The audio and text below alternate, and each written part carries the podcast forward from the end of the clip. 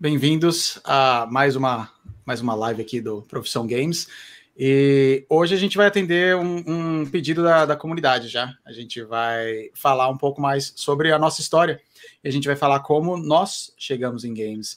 Que, inclusive, é uma, é uma história super interessante, porque nós esse grupo começou a partir de um momento em que a gente estava compartilhando a nossa história. Uh, foi, a primeira vez foi numa, num clubhouse, que começou totalmente a pronto. A gente, o pessoal chegou lá, começou a compartilhar a história. E foi super legal ouvir o Tiagão, ouvir o André. E é uma coisa que foi uma história que ajudou bastante as pessoas que estavam no Clubhouse, mas quem quer, quem está chegando agora e quem não viu, quem não participou, é, tem aquela dúvida: como vocês começaram a trabalhar com games? Para eu tentar pensar em como eu consigo começar a trabalhar com games agora. Então, o, o, intuito hoje é responder essa pergunta, interagir com vocês. Quem tiver pergunta, manda para a gente e a gente vai cada um compartilhar um pouco da sua história. E principalmente você que está assistindo gravado, né? Escutando no Spotify. Nós já estamos no Spotify, é só procurar Profissão Games lá no Spotify, no Apple Podcasts e também em qualquer outro agregador de podcast. Só procurar a gente que a gente está lá, Profissão Games. Estamos também no Instagram e no Twitter. É só procurar Profissão Games, você vai achar, vai nos achar lá, né?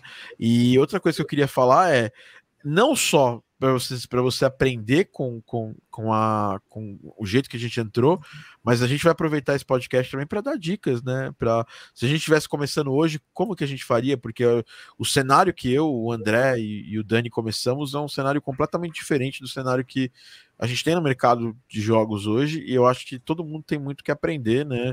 O, o, o André, que é, um, que, é um, que é talvez o mais veterano da, da gente, né? É, de idade, né? De, de, idade, de idade não. Na indústria? Na indústria. É, eu tô desde 2008. Você já, já tava na indústria em 2008? Não, eu entrei em 2000 e... 2010.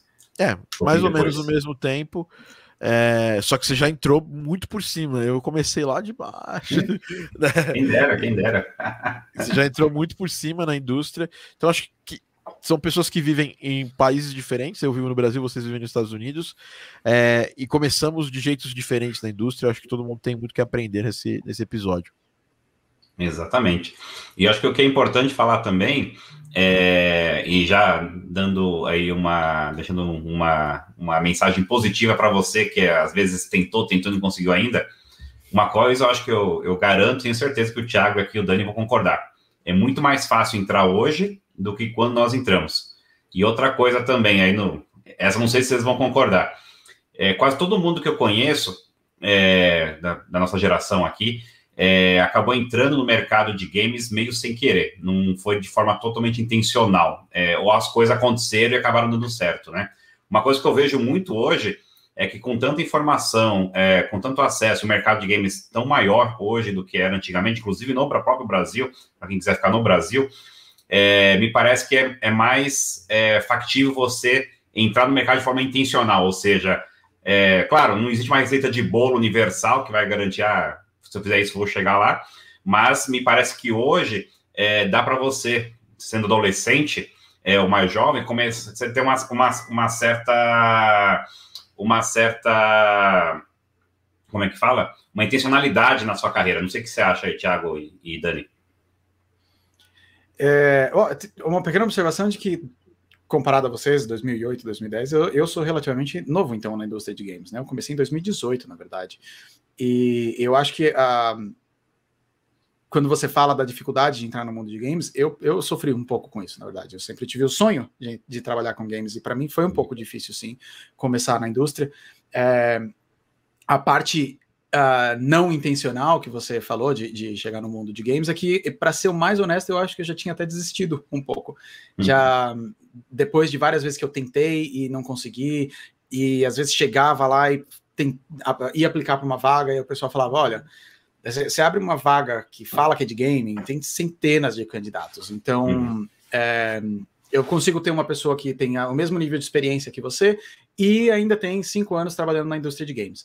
Então, foi um pouco mais difícil para mim, porque eu tive, tive bastante porta fechada nesse sentido de Cara, gostei do seu currículo, mas qual a sua experiência prévia com a indústria de jogos? Ah, você joga? Você gosta de Xbox? Tudo bem, mas eu, eu, eu preciso de mais que isso. Eu preciso que você trabalhe na indústria por um tempo para você conhecer. Muita gente me pedia isso e muitas vezes eu não consegui uma vaga por causa disso. Eu estava meio que desistindo já. Falando, oh, agora ou eu volto a ser estagiário e começo do zero, ou eu faço um curso de alguma coisa, mas eu, eu, eu amo trabalhar com marketing, eu não, não vou fazer um curso de game dev para poder entrar na. mudar completamente a minha profissão. Então, para mim, eu estava um pouco já desistindo de trabalhar com games nesse sentido. Quando apareceu uma oportunidade, uma daquelas que você lê a, o, o job description você fala, parece que a pessoa conversou comigo e escreveu para mim esse, essa descrição do trabalho, né, as, as, os requisitos. E foi aí que eu fui conversar com o, o, hiring manager, uma coisa que é bem comum aqui nos Estados Unidos, que é o chamado informational, é, principalmente quando é da mesma empresa. Você chega no gerente e fala: vi, vi que você tem uma, uma, vaga aberta, vamos conversar a respeito dela. Eu quero ver se eu sou um, um potencial candidato para essa vaga. Dessa forma, eu não desperdiço o seu tempo é, de ter que olhar meu currículo e ter que me passar num processo que talvez eu não seja a pessoa mais adequada, e eu economizo, mais importante do que tudo, o meu tempo e a minha saúde mental de participar de um processo que já sabe que não vai dar em nada. Quando eu fui conversar com esse meu gerente, eu falei, olha, eu não tenho experiência com prévia com games, eu amo videogames, eu amo Xbox, mas eu nunca trabalhei na área. Né? Eu participo de eventos toda vez que possível, mas não não tenho essa experiência prévia. Mas tudo que você está pedindo aqui, eu sei que eu posso fazer. Eu sei que eu vou fazer muito bem no seu time. E aí eu, foi aí que eu consegui essa, essa minha vaga. Mas tem, tem esse detalhe de tempo de, de indústria, para mim, é um pouco mais recente. Então, talvez tenha uma perspectiva um pouco diferente. Tiago, eu acho que você está no mudo ou o meu áudio que não está funcionando. O Thiago não quer falar com a gente, cara. Eu estou no mudo, eu estou no mudo ah, porque, tá porque eu deixei no mudo aqui. Problemas técnicos de quem grava ao vivo. Mas, deixa eu te falar, você já estava na Microsoft, né, Dani? Esse, esse, é um ponto importante. Você estava tentando mudar de área dentro da Microsoft, né? Sim. Sim, eu trabalhei, eu comecei a trabalhar na Microsoft, eu fui contratado em 2009 como estagiário na época para comunidades técnicas. Então, a, o meu primeiro contato com o Xbox foi conversando com potenciais é, desenvolvedores de games no Brasil, né, pessoal, a, a, usando uma, linguagens Microsoft, desenvolvendo para, na época, tinha até Windows Phone para o pessoal que queria desenvolver, uh, mas jogos para Windows, para Windows Phone e para Xbox. Então, conversando com pessoas no Brasil, e é super legal você olhar para trás, porque eles eram estudantes na época. Então, Alexandre Schoff, por exemplo, hoje, que é um um Meu senior amigo. dev. Exatamente. Fizemos jogos juntos na Skill Lab, trabalhamos juntos. E o, e o Ale, ele era um dos estudantes que eu trouxe para o projeto a Microsoft Student Partner na época. Você que roubou ele, então, da galera da. da... Você que, que pavimentou o caminho dele da saída dos games, então, provavelmente, né? ele, acabou, ele acabou entrando na Microsoft depois e indo para uma área diferente. Mas na época, ele era um do, dos uh, advocates, né, para falar das, das linguagens de desenvolvimento da Microsoft. Os, justamente para ajudar pessoas a, a, começar a desenvolver, né? Então, sim, eu tenho um tempinho de casa na Microsoft. Engraçado, você falou Windows Phone, meu primeiro jogo, o primeiro jogo que eu ganhei algum dinheiro para fazer trilha sonora, que foi em 2008, foi um jogo para Windows Phone 7, que estava iniciando, Olha. né, ainda, estava lá na alegria do Dani. É, é e, inclusive, inclusive, é, basicamente foi a, o contato que eu conheci para que me contratou para esse jogo foi aonde? Dentro da Microsoft, né? Eu eu fazia parte da comunidade né, né de Xbox no Brasil antes dela de, antes dela, dela se popularizar como se popularizou agora, né? É, tinha pouca gente, né? Era uma comunidade recém tinham lançado o Xbox 360. Eu, eu, já, eu tive um Xbox caixão, né? Então, hum. é, apesar de eu, ter, de, de eu ter um PlayStation 2, eu sei lá, gostei muito de Halo e gostava de jogar online é, logo no, no, início, então eu comecei a ter amigos que jogavam Xbox. A gente, inclusive, tem o Maurício Alegretti, que é um cara que está na indústria de jogos hoje. É, eu trabalho com meu amigo Rogério Faveiro no, na, no, no jogo Zombie Neighborhood, conheci nessa comunidade. Conheci um montão de gente que tá, o Paulo da Flux Games estava nessa comunidade também, né? O, um, do, um dos fundadores da Flux. E tinha muita gente nessa comunidade. E todo final de anos existe um encontro é, das, das, das, pessoas de Xbox, né, das pessoas dessa comunidade de Xbox, era o portal Xbox, inclusive é, até hoje existe, né, o PXB, não com o nome portal Xbox, mas como PXB. é, na sede da Microsoft em São Paulo, né? E eu fui nesse encontro em 2008. É, na verdade, não foi em 2008, foi em 2007. E tinha uma palestra lá do Jalf, do José Antônio de, é, Faria, de Leal de Farias, inclusive ele foi um dos também desenvolvedores do Mono Development, né? Para pegar jogos que foram desenvolvidos inicialmente XNA e, e, e até antes da Unity ter suporte para PlayStation e, e, criar uma forma de levar esses jogos para PlayStation 3. O Bastion foi levado desse jeito para PlayStation 3. E aí, o Jalf tinha acabado de dar uma palestra e eu tinha feito um jogo de comunidade, que foi o Falling Down, que era naquela exatamente quando a Microsoft liberou aquele Xbox Live Indie Games, que não é o não é, não é live arcade e não tem nada a ver uhum. com a ID Xbox. Era, era assim: você postava os jogos, a comunidade votava, e se o jogo se fosse aprovado pela comunidade, o jogo ele ia para o Xbox. Era um jogo de jogos de graça, as pessoas baixaram. Eu trabalhei no Falling Down e aí trabalhei em outros jogos da comunidade, mas nunca tinha feito nada que eu recebesse dinheiro. Mas tinha já criado um pr primeiro portfólio. E aí, chegando lá, conheci o Jalf, o pessoal, pô, o Thiago é o cara do áudio e tal, porque eu já era muito engajado, né? Eu já, já tocava, tinha um projeto de remix do Pixel DJ. É... E aí o, o pessoal me apresentou pro Jalf e o Jalf falou: Cara, deixa eu ver uma música sua. Deixa eu ver esse Falling Down. Aí abrimos lá na Microsoft mesmo o jogo. E falou, pô, o jogo é ruim, hein, velho? Mas a música é maneira. Inclusive o Luquinhas, que fez o que foi, fez o jogo, ele tinha acho que 13 anos na época, o menino.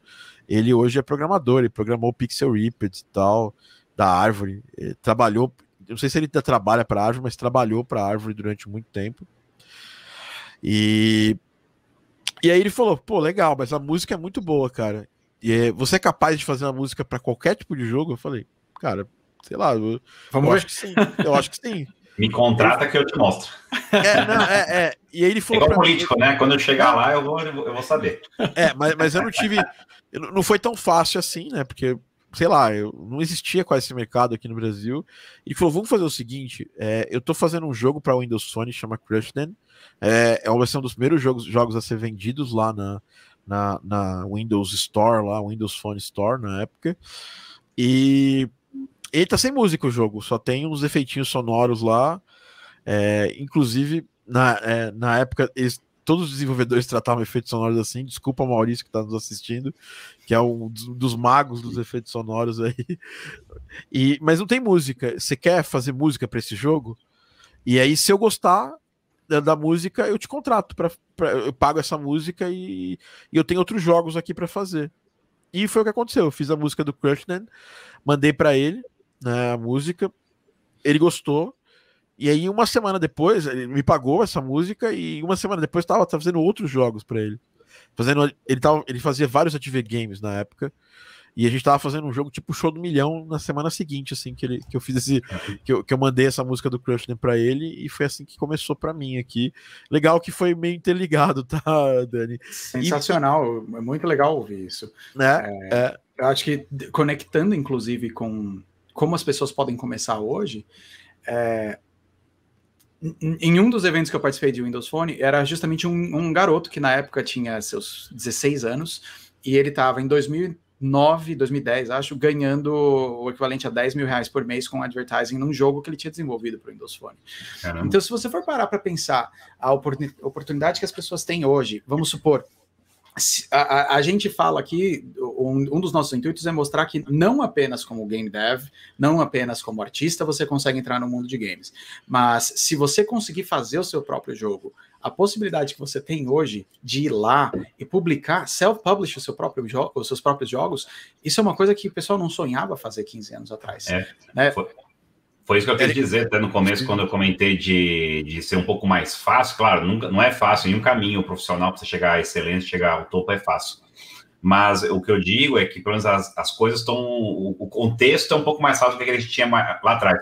Um grande exemplo que você falou aí, Dani, por exemplo, a plataforma de no coding. É, hoje, até para desenvolver o jogo é muito mais fácil, nem, claro, tem que ter uma noção, uhum. óbvio, é, mas a, a noção de programação que você tem hoje é, se você é um adolescente tem 12 horas por dia para ir para a escola, chegar em casa ficar brincando em casa com o computador, é, é, diferente da nossa. Então, eu lembro eu mesmo, né? Assim, muito que eu aprendi de computador, é, eu aprendi só mais tarde, porque Na minha época, por dar uma ideia para a galera mais nova aí, que tem computador, iPad, tem tudo na mão, um PC, é, para você ter um PC em casa, na minha época de 12, 14 anos, que eu podia ficar o dia inteiro brincando com ele, era, se não me engano, custava uns 4, 5 mil reais, um bem michuruca, assim. É, e não tinha internet, né? É, para você poder ter acesso a, a, como programar, aprender ferramentas, não tinha redes sociais para você conhecer outras pessoas para te ensinarem.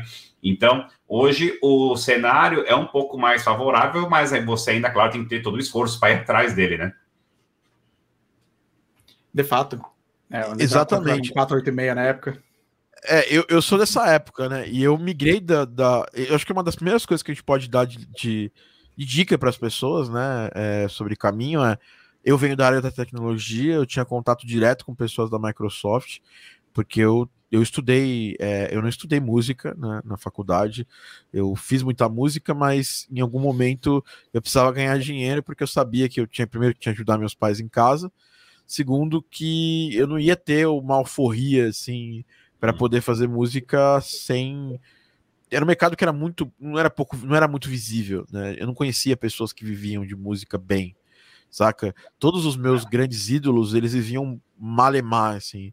É, eu, ah, eu, eu, eu, mesmo Tiago você foi a primeira pessoa que eu conheci no Brasil que vive, ganhava dinheiro não sei se você vivia já na época mas ganhava algum dinheiro fazendo música para games eu não Quando conhecia foi? ninguém na época. Quando foi que a gente se conheceu? Eu não me lembro direito. Ah, não lembro, faz uns 10 anos, mas mesmo 10 anos, que não, se for pensar, não é tanto tempo assim, é, podia até ser que existiam pessoas já, é, mas eu não conhecia. É, de, São dez, Paulo, pelo menos, Rio. É. No eixo de São Paulo, eu conhecia você só. 10 anos eu trabalhava com, com, com o Jalf, pegando projetos com ele, e fazia coisas com a 8D, que era a empresa que o Schoff trabalhava na época. Ele era, ele era o programador dessa empresa, e já ganhava dinheiro, mas não conseguia viver 100%. Eu mudei em 2013, final de 2013, é, eu, é. Eu, eu, meti o pé, assim, eu falei, sair fora do, da TI. É, mas uma coisa, uma coisa interessante é que uma das coisas que a gente tem que fazer, e um dos exercícios que a gente faz quando a gente começa uma carreira nova, é, eu acho que isso é importante, porque acho que nós três temos coisas parecidas com isso, que é o Dani, por exemplo. Ele mudou. Quando que você mudou, Dani? Aqui para os Estados Unidos eu cheguei em 2000... Não, não. Você começou a trabalhar com games. Com games 2018. Tá, no seu caso já era uma realidade. Mas eu acho que no caso do, do, do André e no meu caso, a gente fez apostas. Uhum. Né? É, a, gente, a, gente, a gente anteviu as coisas é, mais ou menos, porque o que acontece? Não tinha um mercado disso aqui muito forte no Brasil. Eu, eu tive que contatar gente de fora conversar, sei lá, mentorado. Em 2012 eu contratei o Austin Wintory para vir aqui no Brasil, para me dar uma mentoria, para eu poder entender, porque ele ganhava dinheiro com isso. E eu falava, cara, como é que ele, esse cara vive bem disso e eu não vivo? Então ele me passou. Uma mentoria pessoal, você importou ele para vir para o Brasil, é isso? Sim, cara. É, o que acontece? É, eu, eu sou produtor da Videogames Live, né? Uhum. E a gente precisava de uma atração impactante na época. Só que não tinha budget para fazer essa contratação. E ao mesmo tempo, o Austin falou, cara, eu queria muito ir e tal, e eu tinha um dinheiro guardado, sabe? Eu falei, cara, eu vou, eu vou trazer o Austin, mas eu preciso de um motivo grande. Então, o primeiro motivo era videogames live. Segundo motivo é que eu peguei e falei, Austin, eu vou pagar para você vir aqui no Brasil e você faz a videogames live a gente faz uma palestra aberta para as pessoas, é, para você passar um pouco do seu conhecimento do recém-lançado Journey na época, né? E, e, foi assim, foi o que aconteceu. Eu, eu, eu paguei, trouxe ele. É, a gente acho que ainda, ainda consegui que a Videogames Live me pagasse uma parte, tipo hotel, essas coisas, mas o restante, a grande parte, eu paguei, arrumei uma escola que estava a fim de me dividir isso comigo, né, é, me ajudar a pagar isso, essa vinda dele, e eu, o que eu ganhei com isso? Eu ganhei a proximidade dele durante uma semana, eu, eu, era, eu era a sombra dele, levava ele para cima e para baixo, e consegui pegar fazer conversar muito com ele para aprender muito, entender qual seria o meu, meu, meu pedacinho nesse mercado, né? E muitas vezes a gente, a gente consegue, é, eu já, já tinha visto isso muito antes, é, que o mercado chegaria nesse ponto, porque fora do Brasil está nesse ponto, é, em outros lugares do mundo tá, tá já estava num ponto já bacana. É, essas apostas eu acho importante, porque agora mercado de games é a vedete, todo mundo fala bem, só que por exemplo, a gente, a gente toca nesse ponto todo todo tempo, mas você que é profissional de marketing, você que é profissional de inteligência de dados, eu, o, o, o André fala isso toda semana no Instagram dele e a gente já falou em outros podcasts. Às vezes você tá, às vezes você não tá enxergando esse mercado que paga às vezes mais do que o mercado de marketing convencional ou até o mercado de marketing digital, que você tá prestando atenção nisso e não tá olhando para o mercado de lançamento de jogos, tal, monetização de jogos, tal, que é uma, que é uma coisa que não é um sonho, é uma realidade. Então, é, eu queria aproveitar e perguntar, Dani, é, Dani não, André, como é que foi a sua, o seu começo? Uhum. É, foi interessante, porque eu sou jornalista de formação, então fiz comunicação e trabalhei minha vida inteira com comunicação, óbvio, né? É, quer dizer, o meu desejo inicial era entrar na faculdade para ser jornalista da Info, que era a revista de tecnologia da época. Eu gostava muito de tecnologia e eu gostava também muito de comunicação. Gostava de, de ler manual. Um dos hábitos bizarros que eu tinha como criança era ler manual de aparelhos. Então, tinha uma TV nova, tinha um aparelho novo em casa, eu gostava de ficar lendo manual, assim, de comer de ponta a ponta, assim, uma coisa, um hábito, confesso que estranho. É, e, então, tinha esse gosto, né, por, o, é, por, por tecnologia e também por comunicação. Eu gostava muito de ler, eu gostava muito também de é, qualquer coisas geek em geral, né? E games, obviamente, estava lá no meio. É, o que você falou foi muito verdade, Thiago, assim, na questão da aposta, né? Porque, para mim, eu nunca nem pensei, nem sonhei em trabalhar com games, porque eu era um fã de games, consumia muito conteúdo de games como fã, jogava, alugava, na época também, para quem é novo, né? A gente não baixava jogos, tinha que entrar num lugar chamado locadora, que é uma loja física, você pagava o aluguel do seu jogo por um fim de semana, depois tinha que devolver o jogo. É, então, esse era o cenário né, do, dos anos 90 né, no mercado de games brasileiro é, tanto o mercado de, para o consumidor de games. Então, eu consumia muito conteúdo de game, mas nunca nem passou pela minha cabeça de trabalhar com isso, porque, primeiro, não conhecia ninguém que trabalhava com games, é, não conhecia, nunca soube que games era uma profissão factível no Brasil. Eu sabia que os jogos chegavam no Brasil e jogava, mas para mim aquilo era feito por japoneses, feito por americanos, não, não era uma coisa que acontecia no Brasil. A única profissão viável seria ser jornalista de games ou trabalhar na locadora, nas lojas que alugavam os games, que eram duas áreas que eu não gostava, que era vendas lá atrás, né? E jornalismo considerei, mas é, não queria escrever sobre games, eu preferia fazer algo mais amplo, né? Foi aí que na minha, na minha faculdade eu fui apresentada a comunicação corporativa e também a comunicação digital, e aí iniciei uma carreira nesse no ramo de comunicação corporativa. E eu estou contando esse, fazendo esse preâmbulo inteiro, porque uma coisa que eu acho que o Thiago tocou bem, o Dani também, e acho que uma lição vocês que estão aí anotando, gostam de anotar, e essa é uma dica importantíssima, porque é, às vezes a gente não se dá conta, a gente não dá conta. Inclusive, eu vou fazer uma live também agora é, com uma amiga aqui do BIM, que a gente vai tocar muito nesse assunto. Que muitas pessoas têm habilidades necessárias para um cargo é, específico na área de games, mas a pessoa ou não sabe vender essas habilidades, ou ela nem sabe que tem e que aquilo é transferível para o mercado de games.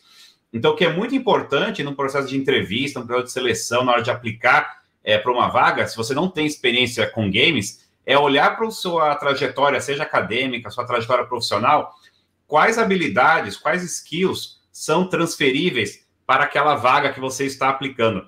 Porque a pessoa que está contratando você não tem como adivinhar é, que você é um, no caso meu, no, no, mercado de marketing de comunicação, eu não sei dizer é, se você é um excelente marqueteiro de games. É, e se você não tem experiência nenhuma, então não tem como. Então cabe a você olhar para sua trajetória e tentar me convencer, eu contratante, de que é, mesmo você não, nunca ter trabalhado com isso, você tem sim habilidades e até às vezes melhores do que as habilidades daqueles que têm experiência para trabalhar em games. E muitas vezes você consegue convencer sim um recrutador que, mesmo, mesmo sem a experiência específica da área, você tem habilidades para é, fazer aquela função.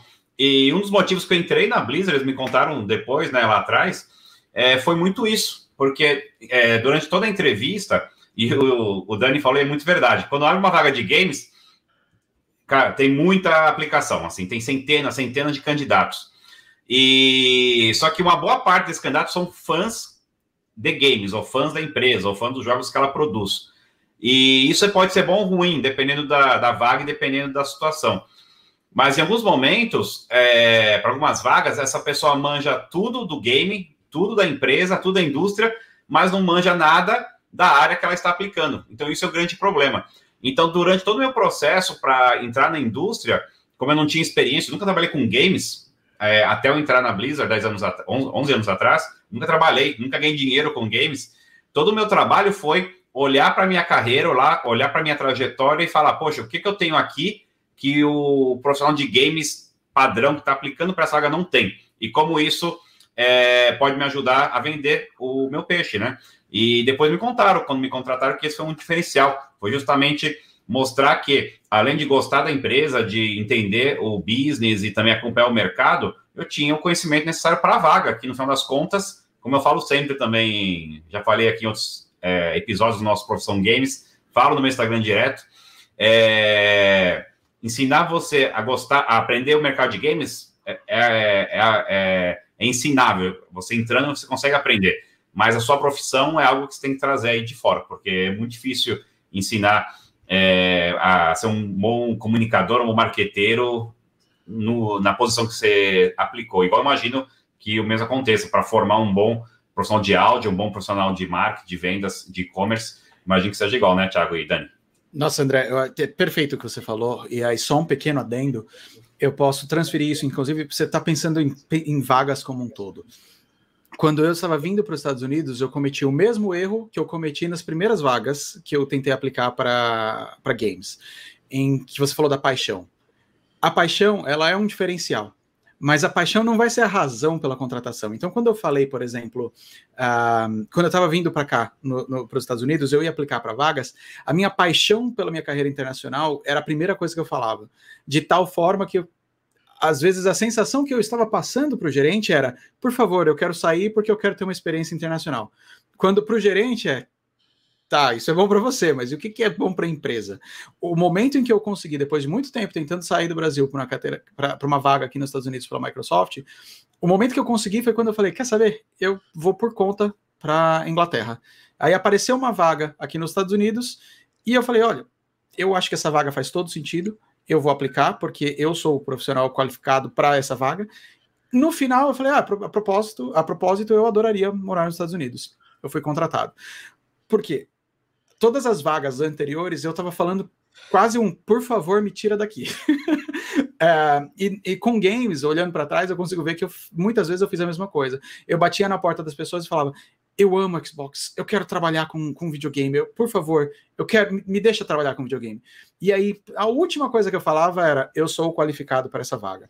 Na vaga que eu estou hoje, eu abri com, eu sou super qualificado para essa vaga, a propósito, eu amo Xbox, eu quero trabalhar, eu, eu, a minha paixão e a minha dedicação, vocês vão sentir com, na qualidade do meu trabalho. Então, a, o principal, o diferencial aí é, eu consigo fazer esse trabalho, eu sou super qualificado para fazer ele, e não por favor, me contrata porque eu gosto disso. É, Excelente. E, e, sabe qual que é a, a, metáfora que eu, que eu sempre falo para o pessoal? É, nesse erro que você falou, é um erro mesmo muito comum. É a pessoa achar que o ser fã da empresa é, é um diferencial. Primeiro, não é. Você não é o único fã de uma empresa popular no mundo. E, e, mesmo que você fosse o único grande fã, é igual uma banda. Pensa, sei lá, uma boy band, o BTS, né? A banda lá coreana.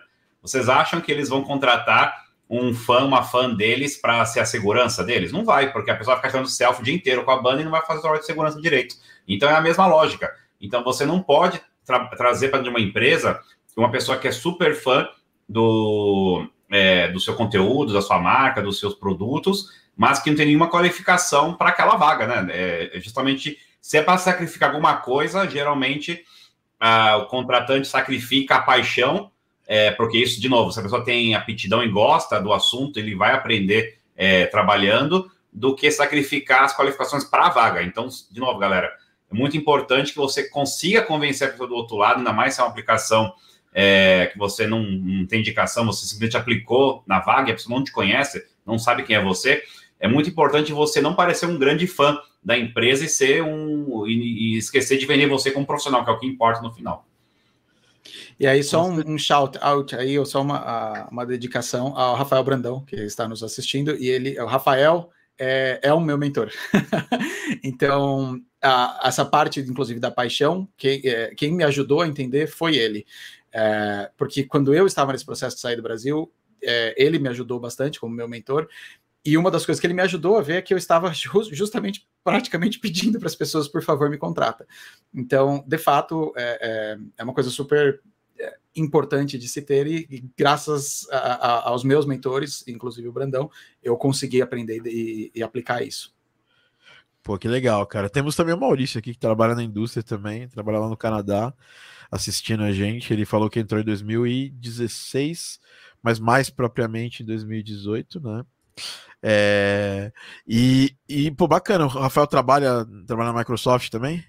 Sim, o, o Rafa, ele tá ah, também no time de stores, ah, mas ele cuida da parte estratégica, a, a parte mais high level aí. que legal. E, é, então ele é, trabalha aqui com a gente hoje, e eu vi que ele tem uma pergunta também, inclusive. É, deixa, deixa eu só, só, só, só finalizar a... esse ponto e a gente já vai para a pergunta do Rafael, que eu acho que essa é super Boa. pertinente. Eu, eu acho que assim, podemos sistematizar um pouco isso que a gente falou agora no seguinte: pronto, se você quer trabalhar com jogos, é, não basta ter amor aos jogos. Amor aos jogos é, é uma coisa que vai te manter motivado para poder trabalhar, é, mas você precisa ter um preparo técnico e, principalmente, se eu fosse vocês, é, antes de começar a trabalhar e, e, começar a vislumbrar até o que estudar, verificar qual, quais são os job descriptions das vagas que a gente tem. Sim. Se você quer trabalhar para uma empresa, se você quer ser um, um, um, criador de jogos indie, você precisa entender as ferramentas que o mercado tem à disposição para fazer os jogos e, obviamente, se masterizar é, o máximo que você puder nelas para poder desenvolver e criar um jogo, criar o áudio do jogo. É, é, dessa forma. Então, sistematizando, é muito mais você ficar em cima da vaga, e isso me lembro até hoje, e é uma coisa que eu realmente tentei me, me, me qualificar é, para fazer trabalhos como freelancer, e hoje eu tenho um estúdio de áudio para poder atender projetos, é estar tá sempre linkado nas últimas tecnologias, o que o mercado pede no mundo. Eu lembro até hoje, vocês falam, falamos de tecnologia, tecnologia, tecnologia, eu também venho da tecnologia, né? é, assim como você, Dani, é, eu, eu era analista de, de, de é, é, sistemas, depois fui analista de negócios, depois fui gerente de projetos, analista de tecnologia, trabalhei em bancos, trabalhei, trabalhei com muita gente que trabalha na Microsoft hoje. É, é, e uma das coisas que eu mais fiz para conseguir vagas rapidamente em TI, é, eu saí de uma escola de informática para trabalhar num grande banco. Né? Isso foi, foi, foi basicamente por quê? Porque eu, eu, eu, eu, a gente tinha revistas na época, hoje nem precisa mais de revista, conhecimento está na internet. Eu via na, na, na, revista Info as coisas que eram, que, que eram o, as tecnologias de hype na época. Então, na minha época, a, a gente tinha o ASP, não era nem ASP.NET ainda. O .NET eu já, era, já trabalhava na área quando começou o .NET. É, era o ASP, né? E o, o, SQL e o XML. Era basicamente as três coisas que a gente mais usava na época para programar sites e tudo mais. Uh, PHP também era usado, era usado mas eu, tra eu, trabalhava mais com tecnologias Microsoft. Então eu corri atrás de estudar. Eu fui fazer uma certificação Microsoft, eu sou certificado em SQL, fui certificado em XML também, é, Microsoft Certified é, é, Professional, Professional MCP, né? E tive um MCAD também, né? E aí, eu... da diária, então, aí de volta, você tá todo preparado já. Sim. Talvez, talvez não, talvez não tanto, né? Mas assim, tecnologia tem essa possibilidade ainda. É, mas não quero voltar, não. Eu tô de boa, tô de boa fazendo áudio agora. Mas o que, o que eu foi fiz, eu, eu, eu corri atrás de muito, muito estudo, muita dedicação e, e busquei um projeto que era fácil de entrar para eu ter portfólio. Então, tinha uma galera que tinha uma, uma, uma galera que tinha uma, uma agência de publicidade que eu conheci dentro do curso XML, de XML. Era, ele era designer, mas estava fazendo XML porque eles precisavam fazer isso para um projeto. Ele não ele não fazendo porque ele queria ser especialista. E eu já era super agilizado, já, né? Moleque, programador tal. E aí ele falou: Cara, você não quer trabalhar é, na minha agência? Eu falei, não, cara, eu dou aula de informática tal, eu ganhar tinha um salário, era CLT tal. É, Aí eu falei, ele falou, pô, mas é, se for problema de horário, você vai lá dar sua aula de informática, depois você vem trabalhar aqui na empresa é, no, no final do dia, fica umas 3, 4 horas aqui, a gente fecha, a gente pode pagar, tipo, eles podiam pagar 500 reais na época. Estamos falando Uau. de. Nós estamos falando de 2 mil. Tá? É bom, 500 reais. É, não estamos falando de, de, E aí eu, eu, eu fui lá, e dei tudo de mim nesse, nesse, trabalho. A gente fez muito portfólio, muitos sites, muitos sites que tinham ASP na época, que era uma coisa super rara de acontecer, e eles eram excelentes designers, então isso gerou um portfólio muito legal para mim. E aí eu mandei, apliquei para uma vaga. É, assim, tinha uma vaga, uma vaga no Banco Mercantil de São Paulo, apliquei para a vaga e consegui o trabalho por causa porque eu tinha portfólio, tinha certificações, então assim, não, não era só mais um moleque que que, que, que, que tava pleiteando a vaga. E muitas vezes a gente está na área de games a gente vê isso. As pessoas é apaixonante, é, é muito legal, mas as pessoas pensam mais, ah, cara, me dá uma oportunidade, mas sei lá, o que que eu vou trazer de, de portfólio para mostrar para essa oportunidade, né? E na minha área, por exemplo, se você é um sound designer, você pode pegar um, uma, uma parte lá, uma cena do Halo, por exemplo, fazer um redesign daquilo, já começa a, vir, a virar portfólio para você poder aplicar para uma vaga e mostrar que sabe. Eu acho é. que que é bom sistematizar isso, porque às vezes a pessoa. A, é. a, a gente tá. O que eu mais estou acostumado, eu, Dani e o André, é no LinkedIn aparecer alguém falando, cara, me dá uma oportunidade, cara, me ajuda. E isso é, isso é comum de acontecer. E beleza, é, é, é legal ter essa. Ter essa é, se, se, apresentar assim, é legal querer, querer ter, ter essa cara de pau. É, às vezes te ajuda muito a cara de pau. Só que a cara de pau sem, sem preparo, ela só vai parar assim, você vai falar, ah, legal, mas o que você vai. O que você tem para trazer é. para a mesa? Aí a pessoa fala, ah, não, muita disposição, e aí entra no lugar isso, comum. É. E, isso nós falamos, inclusive, né, em uma. A, acho que foi no Clubhouse, e. Que, um, fazendo um plug aí para o, o, Brandão que está na, na live, inclusive, a gente recomendou isso, eu recomendei isso na, na Clubhouse, eu recomendo de novo saber como fazer esse approach é essencial. Então, tem o, o podcast do Brandão, que chama 1% Melhor. Ele tem um é, ele tem um que é um episódio em específico, em específico que é com o Alex Rimars, que ele era gerente de RH da Nivea, depois da Microsoft e hoje ele é gerente de RH é, da, da Amazon.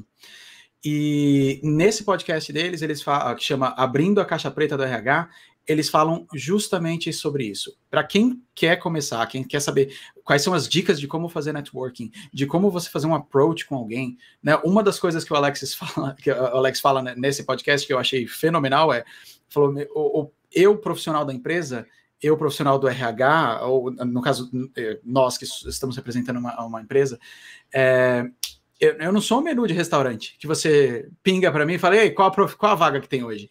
Né? Então, ele fala muito disso, de qual é a forma, quais são as formas que você pode fazer esse networking, de você começar, e como você que está approaching a pessoa faz isso de uma forma que agrega valor para ela. Então, se eu quero chegar, não conheço nenhum de vocês, eu quero perguntar para o André, André, meu, me conta mais sobre com, com essa sua experiência em games. E eu só mando uma mensagem para ele e falo, ô, oh, tá contratando? Eu sou bom, me contrata, por favor versus outra que é, cara, eu quero aprender com você. Eu vi que você postou isso que eu achei super interessante. Você parece ter um conteúdo muito bom. Eu quero aprender com você sobre como fazer isso. Só essa mudança de approach já é, eu estou te oferecendo a oportunidade de crescer ensinando outra pessoa. Né? Então você pode pensar em estratégias de como uh, um, começar essa sua jornada, né? Eu acho que vale muito a pena uh, pensar nisso e dar uma olhada no podcast Abrindo a Caixa Preta do RH. Vou, vou, vou escutar, é, tá no Spotify, né? Procurem lá. É Sim. 1% melhor o nome do podcast do Rafa. É, co confiram lá. Inclusive, você falou, uma pessoa que estava aqui assistindo, o Maurício, eu lembro que antes dele ir para o Canadá, como eu já tinha tido uma experiência lá no Canadá, conhecia gente lá tal. Cara, ele me chamou, um amigo nosso em comum me apresentou com ele. E foi tão leve o papo que a gente. que eu. Ele falou, cara, pô, você tem disponibilidade para tomar um café comigo, mas, do, sabe, de um jeito super leve, assim. Uhum. Sem me colocar na. Porque às vezes você, as pessoas querem as coisas, elas colocam outra pessoa na parede para conseguir. Também. E fica um jeito assim meio.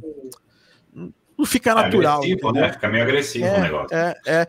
é um tra... eu, quando um sou abordado dessa forma, eu me sinto. É, é. a, a, gente se sente meio usado, né? Porque você vê claramente que não tem interesse na, em me conhecer ou na minha pessoa. O interesse é simplesmente utilitário.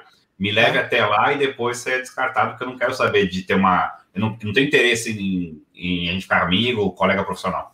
É o menu é, de restaurante. Isso, isso, isso, isso é muito, muito, muito importante para mim aí fora.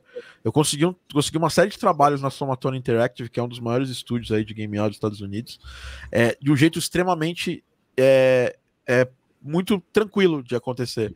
Eu conheci o Dale Crowley, que é o, que é o, o business é, director lá, e a gente era come, comecei a conversar, comentei num artigo dele, aí é, começamos a conversar no, no, no, por mensagem. Eu mal sabia, porque ele tinha trabalhado na EA e estava between jobs, assim, ele estava sem, sem um trabalho é, é, marcado lá no LinkedIn. Então a gente começou a conversar, e aí pintou uma GDC, e, e a, gente, a gente ficou tão amigo que ele falou, cara, você precisa almoçar, cara, antes da GDC. E aí, uma semana antes de eu ir, de eu ir visitar o André lá na Blizzard, é, eu, eu, eu, marquei minha, minha, minha, viagem uma semana antes para poder conhecer, para poder, poder, poder encontrar amigos que eu tinha lá na região, e ele era uma das pessoas. E aí ele me, me chamou pro almoço que não era na casa dele. E eu só fui saber disso no dia que eu. No dia do almoço. Ele me falou: ó, vem nesse endereço aqui, mais ou menos esse horário, e a gente almoça. E aí você conhece meu estúdio, mas eu não tinha, eu tinha entendido que era o home studio dele, tipo o meu home studio. Uhum. Aí eu cheguei lá, era Somatone. E aí foi tão natural, a gente conversou, eu falei dos meus projetos para eles, eles falaram dos projetos deles para mim e estavam fazendo um jogo de futebol. Rapidamente pintou, pô, cara, você é brasileiro, futebol, você fez alguma música de algum jogo de futebol e tudo mais. E eu tinha feito do gol da Alemanha Simulator. e, e eu, por causa dessa música eu consegui esse trabalho com eles, e que foi um é. trabalho que durou, sei lá, mais de um ano. É, e você tocou em dois pontos aí que, de novo, são dois pontos que a maioria das pessoas erra muito, muito, né? O primeiro é justamente esse, é ter uma... É, não, não, tem muita gente que faz network de forma mecânica, né? Que assim, ah, eu li um livro de networking, então eu vou seguir lá o, a, o, as regrinhas de network e vou lá com um robô, né? Mas tem que lembrar, de novo, que a essência do network é você se mostrar interessante para pessoas interessantes e ter uma troca mútua. É, não é um lado só, tem que ser dos dois lados. E a segundo erro que você, ainda bem que você não cometeu, é, que a, a maioria comete, é, é, pensar assim: eu só vou fazer networking com pessoas que claramente vão me dar um benefício imediato naquele exato uhum. minuto. E as pessoas esquecem que você iniciar uma relação sem saber no que vai dar, isso pode trazer frutos lá na frente. E eu tenho um grande exemplo mesmo, assim, eu, olha, tenho vários exemplos desses. É, Ontem mesmo eu participei de um evento aqui da, de startups aqui nos Estados Unidos, né? E acho que eu acabei falando que eles têm uma parte de network, falei com umas cinco pessoas que a gente teve uma empatia, a gente selecionou no LinkedIn. Eu não preciso nada delas nesse momento, e elas não precisam nada de mim, mas a gente selecionou. Por quê? Porque vai saber que se lá na frente eu não preciso delas, elas não precisam de mim. Então, é muito importante também não desprezar é, essas oportunidades que de fazer, conhecer gente que talvez naquele momento não, não faça sentido, não te agregue nada e você poderia passar, mas não deixe passar. Porque você sempre pensar que, de novo, essa indústria é muito pequena e o mercado de trabalho como um todo ele é pequeno, mesmo fora de, de games, né, ou entretenimento, e você nunca sabe. É, quando Então, para mim, assim, a pessoa sendo interessante e a gente tendo uma afinidade de ideias, mesmo não sabendo o que vai dar, se vai fazer coisa junto ou não, são, é, eu tendo a me conectar via LinkedIn, pegar, trocar contatos e manter essa amizade profissional aí para todo sempre, se possível. Outra melhor, coisa que melhor, networking melhor você não faz quando você está procurando vaga. Né? Uhum. Networking é uma é coisa que você todo faz tempo. constantemente. É, é, quando tipo... você faz procurando vaga, é, fica pior, porque aí você tem aquela coisa uhum. do inconscientemente, como você está meio desesperado procurando uma vaga, você começa a approach a, a, a, chamar as pessoas, é, entrar em contato com elas de uma forma que às vezes é um pouco agressiva. E Sim. não porque você é agressivo, mas você está num momento meio agressivo. Uhum. Né? Então, o ideal é você estudar vagas, você é, fazer o seu networking justamente quando você está ótimo e você não está precisando de nada no momento. Exato. Eu acho, eu acho fantástico isso aí, que é tipo, é tipo, se, se você for pensar, é mais ou menos é, quando você está flertando com alguém. Né? Uhum. Às, vezes, às vezes você, você vai namorar uma é a mesma, a mesma lógica. E você conheceu anos atrás e você só, só tinha contato com essa pessoa e as pessoas enxergam o desespero de longe, assim. O, des uhum. o desespero, e o desespero ele, ele, afasta, não tem jeito. Por mais que você simpatize com a situação das pessoas, o desespero ele, ele, ele, ele, ele, ele exala assim a, a, a, a o a preocupação. É, Dani e, e, e, André, eu acho que vocês dois têm uma grande possibilidade de responder essa pergunta do Rafa, que é um assunto importantíssimo, né? Onde se aprende, é, onde se aprende a ser bom em, a ser bom maqueteiro hoje em dia? O caminho ainda é educação formal, é facu, ou, ou tem algumas outras formas? Olha, é, eu, deixa, eu, deixa eu começar nessa, então, que eu sou formado em marketing, né? Então, eu sou formado em marketing pela Universidade de São Paulo e eu tenho um curso, um certificado adicional de marketing pela Universidade de Washington, aqui em marketing digital. É, marketing é uma daquelas disciplinas que ela é uma mistura de, é, é de arte e ciência, né? Então, responder essa pergunta é um pouco é um pouco capciosa a pergunta, porque você pode pegar pessoas que elas são tão boas na arte do marketing que elas não têm absolutamente a menor formação base e elas vão ser eh, profissionais de marketing excepcional. E você pode ter também o contrário, pessoas que não têm a, a arte em nada do marketing, mas elas dominam tão bem a disciplina, elas conhecem tão hum. bem a, a parte de, é, é, científica da coisa que elas vão ser ótimas profissionais também de, de marketing. Eu acho que é muito importante frisar só, para começar essa discussão, o que é marketing. Porque a maioria das vezes que alguém vem me falar de marketing, eu tenho que dar uma segurada e falar, calma, não vamos educar as pessoas sobre marketing agora, mas marketing não é apenas propaganda, não é publicidade, não é apenas comunicação. Tudo isso faz parte de marketing. Mas o engenheiro que escuta os, os, os clientes para ver quais a necessidade deles para criar seu produto, ele está fazendo marketing. Então, é, hoje em dia, eu, eu se alguém está começando e fala, eu quero começar com marketing, a primeira coisa que eu vou falar para a pessoa é, sim, é, tenta estudar a respeito. Não necessariamente você precisa já chegar e falar, ok, então eu vou, para eu virar um profissional de marketing, eu tenho que também entrar na Universidade de São Paulo. Não. Começa a estudar, entra num Coursera da vida que seja. Começa a estudar as disciplinas, ver se isso tem coisa, que, se alguma coisa te desperta interesse. Vendas te desperta interesse, ouvir pessoas te desperta interesse, psicologia, né? Marketing é o casamento da, da, da, disciplina de economia com a disciplina de psicologia. Então, essas coisas te, te despertam interesse, e conforme você começa a estudar isso, você vai ser, cada vez me, ficar um profissional de marketing melhor. Se você tem capacidade de ouvir, tem capacidade de entender, e uma das coisas que eu mais uso para mim é a empatia no, no, no meu dia a dia, para entender o problema do outro, e a capacidade de identificar padrões. É simplesmente isso. Quando toda vez que eu abro o meu dashboard, todo dia eu abro para ver como é que estão as visitas na, como é que tá uh, visitas, é, comportamento do consumidor, e quando eu consigo identificar padrões, aí eu consigo pensar em uma solução para alguma coisa. Falar, olha, é, muitas pessoas estão tendo esse problema, vamos resolver isso. Eu diria então, Rafa, se você quer ser um bom profissional de marketing hoje em dia, a educação formal, a facu, ela é, vai te ajudar muito. Mas se você tem esse esse uh, cheiro para você é, chegar lá e você tem esse domínio da arte, às vezes você pode começar é, lapidando mais a arte e depois ir para a parte formal. Mesmo que você não tenha nada, que você seja muito bom na arte e você não tenha nada de, de formal na, na sua qualificação, se você adicionar essa parte depois, vai te ajudar muito, com certeza. Não tem detrimento algum em você estudar e participar pela educação formal. Espero que tenha, que tenha é, feito um pouco de sentido o que eu falei. Que aula, amigos. Fez. Que aula, amigos. é, é, André, André, com certeza você vai querer falar. Eu também tenho uma coisinha para falar no final, mas você é um profissional de comunicação e que, está cada vez mais se aprofundando em marketing, porque eu vou falar, eu vou falar isso aí. Olha, eu acho que todo profissional, independente da área que ele atua, ele precisa saber pelo menos o básico de marketing para pelo menos fortalecer sua marca pessoal, né, como pois, profissional, né? Sim. Que é, é um, o, o Dani falou, primeira palavra que o Dani falou já já, já veio carregada de, de significado, que é, uhum. gente, marketing não é só propaganda. Marketing é branding, é posicionamento, é, é, a gente ter autoridade, tudo isso faz parte de uma estratégia de marketing bem feita. Então você não precisa sair vendendo o seu trabalho, o seu, seu serviço. Um profissional dentro de uma empresa ele pode fazer um bom marketing. O André é um bom exemplo disso. Quantos, quantos outros profissionais não, atuam, não, não atuaram na Blizzard? É, ele é um dos mais conhecidos profissionais da Blizzard no, que atuou na Blizzard no Brasil exatamente porque ele já desde sempre fazia um bom posicionamento e na pandemia ele, pô, ele brilhou, ele, ele nadou de braçada, entendeu?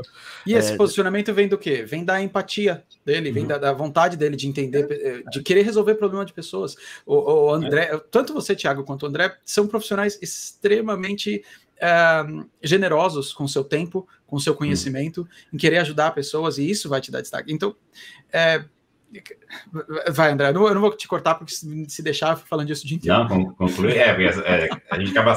Isso que é o bom desses papos, que a gente vai para vertentes aí que dá, vai para subníveis, né, dessa árvore gigante que é. Vou pegar um brinco vou ficar aqui. de games, né?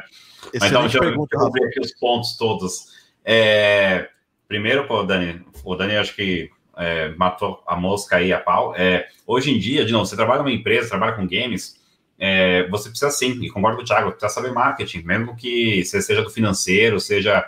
É, eu tenho um, um, grande amigo meu ali da Blizzard, que a, a formação toda dele é de BI, é, é, números, dados, mas ele é um, um gênio do marketing. E entende muito, tanto do ponto de vista técnico quanto pessoal, ele gosta muito do assunto. E quando junta essas duas coisas, puxa, aí explode, né? Então era uma das pessoas que eu mais gostava de trabalhar no meu tempo de Blizzard era com ele, porque ele conhecia muito toda a parte de ciência de dados, mas também conhecia toda a parte de comunicação e marketing. Então dá muito certo isso. É, sobre a, a, o ponto comunicação, é, desculpa, é, formação formal ou não, outra coisa que eu queria só adicionar aí a tudo que o Dani falou, é que também vai muito o perfil da pessoa. Então, é, primeiro assim, a faculdade hoje forma, aliás, hoje não, nunca fez, nunca foi, né? Mas eu, é, muita gente culpa a faculdade de ser inútil, de não precisar tal. Mas eu, na maioria dos casos, tem sim faculdades ruins que elas acabam vendendo para você lá com 16 anos, que ó, faz faculdade, você vai ganhar meu diploma, não precisa esquentar muito, é baratinho, é só vir aqui, pode faltar metade das aulas. Com o diploma você vai sair com um emprego e ficar rico para sempre.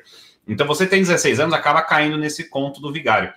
É, e a gente aprende que não, não é verdade. Isso que a maioria, infelizmente, sai com diploma e não consegue emprego, fica desempregado. Então, é, eu diria assim, a, a, faculdade nunca formou a pessoa 100%, porque muito, uma grande parte da, sua, da formação vem de você. E tem essa, é, essa misconception, né? tem essa, essa desinformação de que a faculdade tem que formar. É aquele mesmo dilema do pai que põe a criança na escola e quer que a escola eduque ela, que, ó, Estou pagando aqui a escolinha da minha criancinha, então a escola que educa, eu não preciso fazer isso, eu estou pagando para você fazer isso para mim.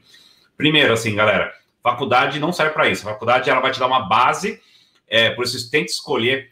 E eu sempre falo para todo mundo: escolha a faculdade mais difícil e até mais teórica. Muita gente é, reclama né, que a faculdade tem muita teoria. Eu acho que tem que ter mais teoria. É, por quê?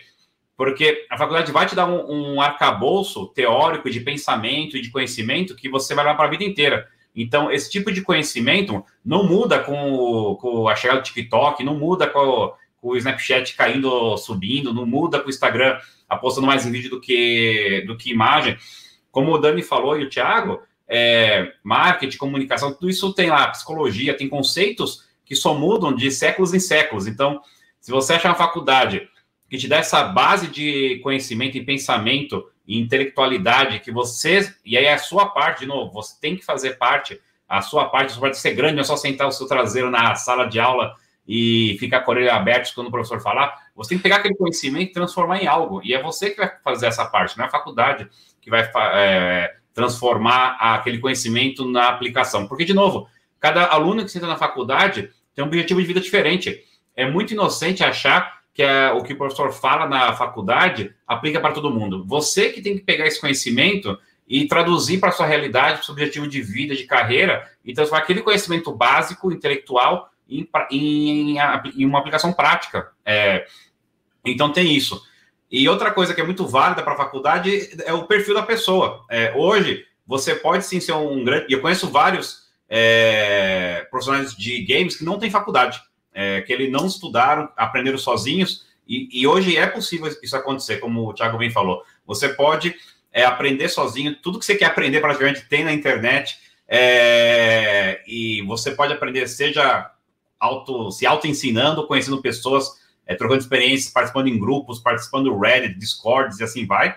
Mas não é todo mundo que tem esse perfil, né, de conseguir aprender tudo sozinho. Tem gente que não é disciplinada e a faculdade vai ajudar isso. Então, minha dica é depende de você primeiro. Se você é, conseguir aprender sozinho, bacana, é viável hoje, você vai ser contratado. As empresas cada vez menos olham para essa formação tradicional e sim para o portfólio, resultados, produtos que você faz. Se você não tem essa disciplina, a faculdade vai te dar estrutura para você é, ficar mais disciplinado e tente procurar a faculdade que tem mais conhecimento teórico e a mais difícil possível, porque ela vai puxar você e você vai sair da faculdade um cara mais intelectual, um cara que sabe resolver problema é, sem depender de hacks, você vai conseguir ter uma intelectualidade que vai parecer uma bucha que você nunca viu antes, mas você vai ter a disciplina e o intelecto para resolver essa bucha, mesmo sem depender de cartilinha ou de diquinha de ah lá, professor de cursinho. Cara, tenho certeza que o Brandão vai discutir isso no podcast dele. Tem um livro muito interessante, André, que fala justamente da. Você, o que mais vale a pena? Você ser um big fish num small pond ou a small fish in a big pond. Uhum. Então é isso. Eu, vou, eu queria só fazer um caveat para você. Então, em português, vale mais a pena você ser um peixinho pequenininho num lago gigante ou um peixe grande num lago pequeno. É, então, a, ao mesmo tempo em que eu concordo com o que você falou, André, eu acho que para algumas pessoas, dependendo, é, e tendo uma filha com um, diversidade neural, eu vejo que eu aprendi que muitas vezes o que funciona para nós não necessariamente vai funcionar para todo mundo. Então, talvez valha a pena também você pensar se trabalhar, estudar na, na, melhor faculdade que tem, seja uma coisa que talvez vai ah, impactar mais você negativamente, no sentido de, caraca, eu tô o tempo inteiro me comparando com, eu sou um small fish aqui, versus às vezes você numa faculdade um pouquinho menor, que a gente dá também uma fundação teórica boa, então não estou falando uma faculdade ruim, uma faculdade menor, né? principalmente quando você fala de Ivy League aqui nos Estados Unidos, é, e que, mas que vai te dar essa formação, essa capacidade de, de ir atrás, né? Então, é, é só essa observação ao mesmo tempo. é verdade, é, Dani, também, de novo, e, tá, está alinhado nessa, porque, como eu falei, depende do, da necessidade da pessoa, que é, as pessoas têm o hábito de terceirizar, e vou entrar na faculdade, então eu vou, tô pagando, ou tô, enfim, entrei, e eu vou sentar lá todo dia e vou receber informação e não fazer nada do meu lado. É um negócio passivo, né? Mas acho Sim. que tem uma parte ativa, né, também, que a pessoa precisa ter, na, independente da opção dela, né? Sim, o livro, se eu não me engano, é o, uh, quem fala muito é a, a doutora Hellick, da, do, do, Growth Mindset, que ela fala bastante disso, que é bem interessante. É, só tem dois pontos que eu queria fazer é, em termos de, de, marketing, principalmente conectando com a parte de jogos, que foi uma coisa que é, perguntaram para o Theo da última vez sobre ID at Xbox, uh, desculpa, uh, indie developers é, e marketing. Uma coisa que dói meu coração, assim, eu, eu sinto dor física ao ver, são artistas excepcionais criando obras de artes maravilhosas que ninguém nunca vai ver. Então, se você é um indie developer, se você trabalha numa empresa indie de games, em que eles falam: se o meu produto for bom o suficiente, eu não preciso de marketing, ajude-os a entender a importância que o marketing tem, que é algo que você, uh, Tiago e André, vocês falaram isso o tempo inteiro. Tem que ter marketing para tudo, porque num mundo ideal, se o seu produto for perfeito, marketing é única e exclusivamente uma ferramenta de comunicação para que as pessoas saibam que ele existe. Se o seu produto não for perfeito, marketing vai ter que pensar numa forma de posicionamento do seu produto e para quais pessoas ele vai funcionar melhor. Mas se você criou um jogo maravilhoso e você não contou para ninguém e você está só lá esperando, oh meu Deus, um dia alguém vai descobrir meu jogo e vai levar ele para o mundo inteiro, é aquela piadinha da, do, do, da, do cara que estava afogando e falou, Deus me salva. Deus mandou um navio e falou, não. Mandou um, um barco? Não. Aí ele morreu, foi falar com Deus, por que você não me salvou? Falou, Tava esperando você me dar a mão. Falou, mandei tanta gente atrás de você. Então, é, marketing é isso: é você saber pegar o barquinho que está passando, é você saber pegar o navio que está passando e não ficar lá só esperando que um dia algum influencer, algum jornalista vai te descobrir do nada no meio dos últimos 200 jogos que foram lançados no ano passado na Steam, uh, no mês passado na Steam. É, não sei se foi o mês passado, mas um dos meses anteriores teve 200 jogos lançados. Como é que você uhum. compete por, uh, por atenção no meio disso. Então, se você não tiver marketing, saber para quem que você vai levar seu jogo, como que você vai falar, como você vai despertar a atenção daquela pessoa nos três segundos que ela olha para você no Instagram. Se você não estiver pensando nisso, você talvez tenha a melhor a obra de arte mais linda, mais bela do mundo, que ninguém nunca vai ficar sabendo. fantástico. É, o papo que vocês falaram. Eu não tenho formação, eu não tenho uma, eu não tenho formação acadêmica na área de games, né? É, mas eu me formei em tecnologia, que é uma coisa que nada a ver com o que eu faço hoje, que é música. É, e aí, como eu trabalhei demais, eu acabei não tendo tempo de, de entrar na faculdade e estudei bastante. Né? Porque não ter a formação acadêmica, é, bacharelado, é, é, é formação acadêmica em faculdade, universidade, não tira a necessidade da gente fazer, da gente estudar. Eu, eu muitos anos é, fiz conservatório e eu sou a pessoa que mais compra curso na área de áudio e fora da área de áudio. Então, vocês falaram marketing digital, eu compro, compro curso de marketing digital, é, uh, sei lá, cara. Uh, eu, eu, eu, leio, eu, leio, também coisas fora da minha área. Eu acho que é muito importante a gente tentar é, pensar em como a gente consegue é, hoje ser uma pessoa um pouco mais completa, não só um profissional, mas um, um, um, profissional que tem uma visão de mundo mais completa, que consegue conversar com todo mundo e, e ter uma, uma conexão com, com, com mais pessoas. É, por exemplo, vocês estão falando de marketing. É, é, eu, eu hoje faço uma boa parte do marketing dos jogos que eu trabalho também. Então toda a parte de aquisição de novos usuários, né, que é que é user acquisition, né, que a gente faz, que vocês estão falando, é jogo novo. Não existe jogo novo que, que faça sucesso sem comunidade, né? Às Sim. vezes as pessoas pensam, ah, mas a galera do Garden Pulse tem, teve sorte. Não. A gente teve uma parte de, de, de, sorte, sim, mas a gente teve uma parte de sorte que foi meio que. É... Ela, foi, ela foi ocasionada por algumas coisas. A gente, a gente montou uma comunidade. O nosso Kickstarter não foi por questão de grana. A gente fez o Kickstarter para ter comunidade. A gente soltou um pré-alpha para as pessoas que compraram nossos outros jogos, exatamente para começar a ter esse, esse, essa comunidade. E nos jogos, principalmente você que está começando a fazer jogos agora, tem uma empresa pequena, é você é boa parte do público que nos escuta.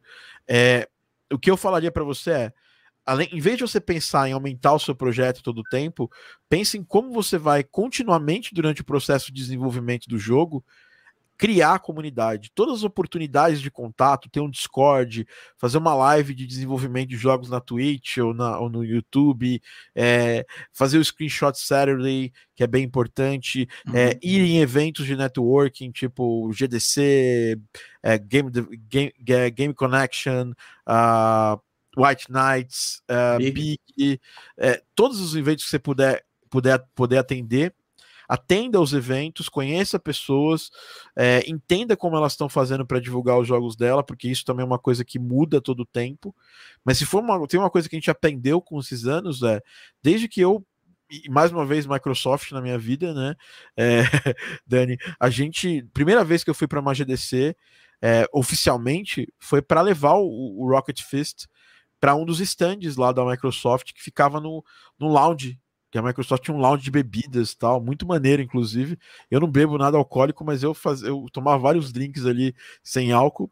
É, Já foi bartender, né? A gente adapta, não tem problema. É, com vários jogos indie lá.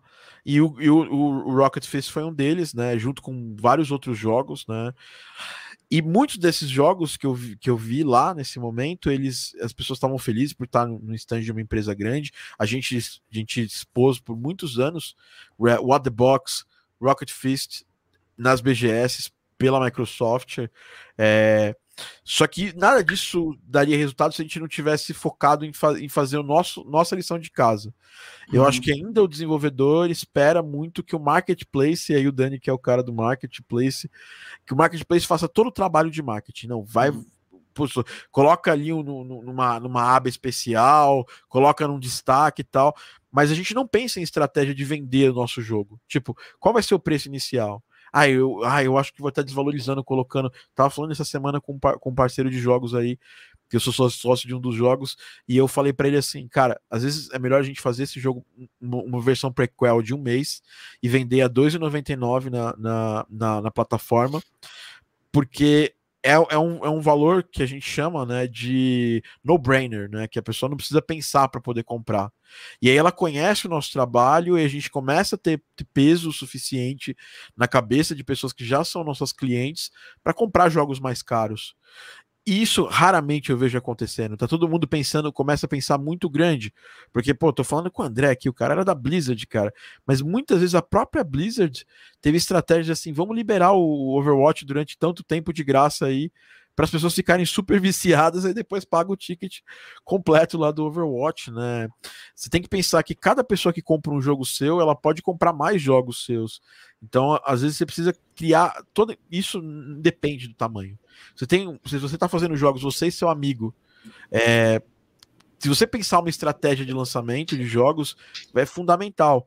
E e isso é uma pergunta, como começa? Porque muitas vezes as pessoas podem chegar aqui e o começo dessas pessoas não vai querer, não vai se trabalhar numa empresa, né, como vocês, mas vai ser tipo lançar o jogo, lançar o jogo. E eu acho que o, o principal é lance um jogo que seja é, é pequeno o suficiente para você poder é, terminar ele num tempo hábil, porque você está gastando horas de trabalho ali. Isso aí precisa ter retorno, né? Mais um termo que a gente fala direto no mercado, que é o Return Over Investment, o, ROI. E, e, isso tem que se aplicar até aos pequenos projetos. O problema é que a gente olha isso, é, e eu já passei por essa fase, e, e, e eu me identifico que você olha assim e fala, ROI, ah, esse aqui é um termo só usado nas grandes empresas. Aqui eu estou fazendo jogos eu e meu amigo e a gente não está gastando nenhum, nenhum, nenhum dólar para fazer os jogos. Não, a gente está gastando, está gastando tempo. Isso precisa tempo, é. voltar de alguma forma para a gente. Seu é. prolabore.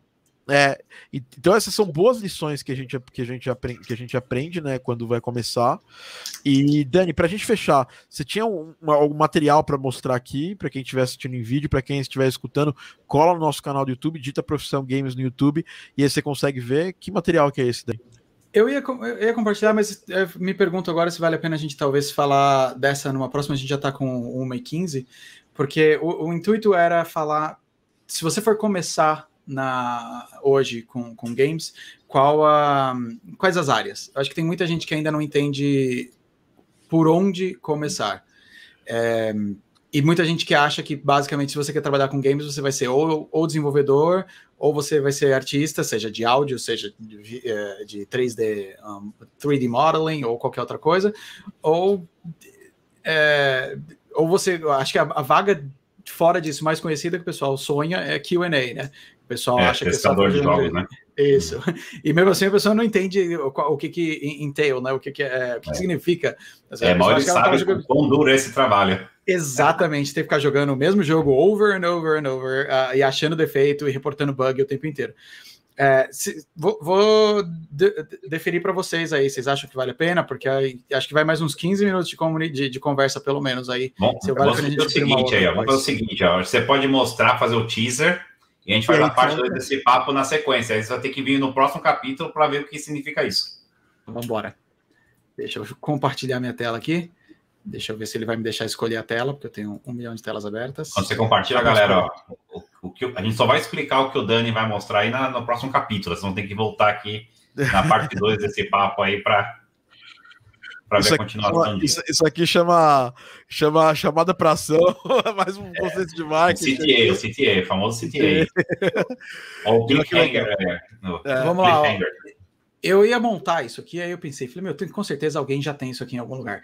Então, eu falei, vou, deixa eu pegar essa e compartilhar com o pessoal, porque tem a Game Company Chart, e aí já tenho isso pronto online que eu posso até compartilhar com a galera.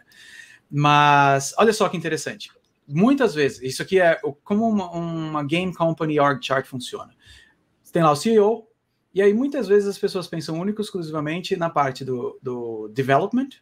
Uhum. Às vezes as pessoas pensam um pouquinho na parte do QA. Então você pensa, ah, tem o chief designer, você tem o, o level designer, você tem o executive producer e designer do, do, do, jogo, os programadores, os art managers. As pessoas focam muito nessa parte. Quando você fala de um estúdio, realmente, essa é uma das partes principais que você vai ver. Mas quando você pensa em todas as outras áreas que existem em gaming, aí você vai pensar numa publisher, por exemplo, você já entra em outras áreas, como por exemplo, o marketing manager, que aí você tem gerente de mídia, copywriter, você tem business managers. Eu trabalho com vários business uh, uh, business analysts e business managers para suportar toda a operação. Você tem o product marketing manager, como eu sou uh, na minha vaga. É, operations managers. Aqui uma que é, a gente fala constantemente, data analyst. Customer Service, né? Sales Manager. E isso só pensando na parte de um publisher diretamente. Depois que você vai, inclusive, por exemplo, uh, pensar, eu tenho que vender esse jogo, então, sei lá, você sonha em trabalhar na Steam, por exemplo, esse é um org chart de como a Steam uh, pa parece de certa forma.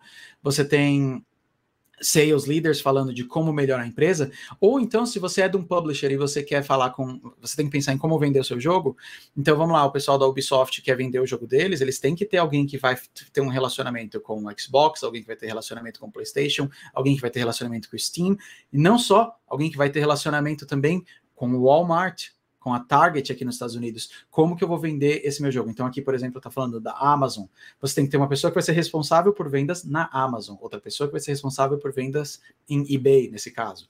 Mas quando você faz esse drill down e você começa a olhar quais são as, as possibilidades que tem, elas são inúmeras. Se você quer trabalhar como uh, suporte, ou você é um profissional de RH, você pode ser um profissional de RH contratando gente para trabalhar no banco, você pode ser um profissional de RH contratando pessoas para trabalhar no Xbox. Então é muito interessante você ver desse ponto de vista todas as opções que existem. Você quer ser um advogado? Você pode ser um advogado que vai trabalhar novamente num, no banco ou aqui com a gente em Xbox. Então é, é muito tem, tem muita opção. E quando a gente para para pensar, ó, profissão games, como eu começo a trabalhar com games? Acho que a pergunta mais importante é: onde você acha que você se qualifica? Onde você acha que você vai ter mais sucesso? Você quer entrar para o ramo de desenvolvimento e trabalhar lá? Sensacional. Só que saiba que você vai ficar cinco anos trabalhando no mesmo projeto. Você vai ficar aqui cinco anos trabalhando na mesma coisa para chegar a desenvolver aquele jogo. Você quer uma coisa hum, super dinâmica? Vem, às vezes aqui você tem uma coisa que vai uma vaga que vai te oferecer um pouco mais disso. Então, para para pensar onde você quer começar e quais as opções que você tem e onde você se qualifica. No Brasil, você talvez tenha não exatamente o mesmo nível de, de uh, possibilidades que você vai encontrar aqui nos Estados Unidos, né, com publishers gigantescas. A gente é um mercado que está tá, tá crescendo muito no Brasil. Uh, mas você vê vagas abrindo o tempo inteiro de community manager para jogos para publishers brasileiras, uh, product marketing managers, gerentes de suporte eu preciso de alguém que vai ter tá com algum problema com o jogo, eu preciso resolver isso para aquela pessoa. Então eu acho que isso é uma coisa que a gente pode discutir mais a fundo no, num próximo, e fica aí o teaser para uh, um próximo episódio para gente, para a gente discutir isso. Sensacional, acho que fechamos com chave de ouro. Fechamos com chave de ouro e queria falar para vocês, esse assunto é um assunto que ele, ele não acaba aqui.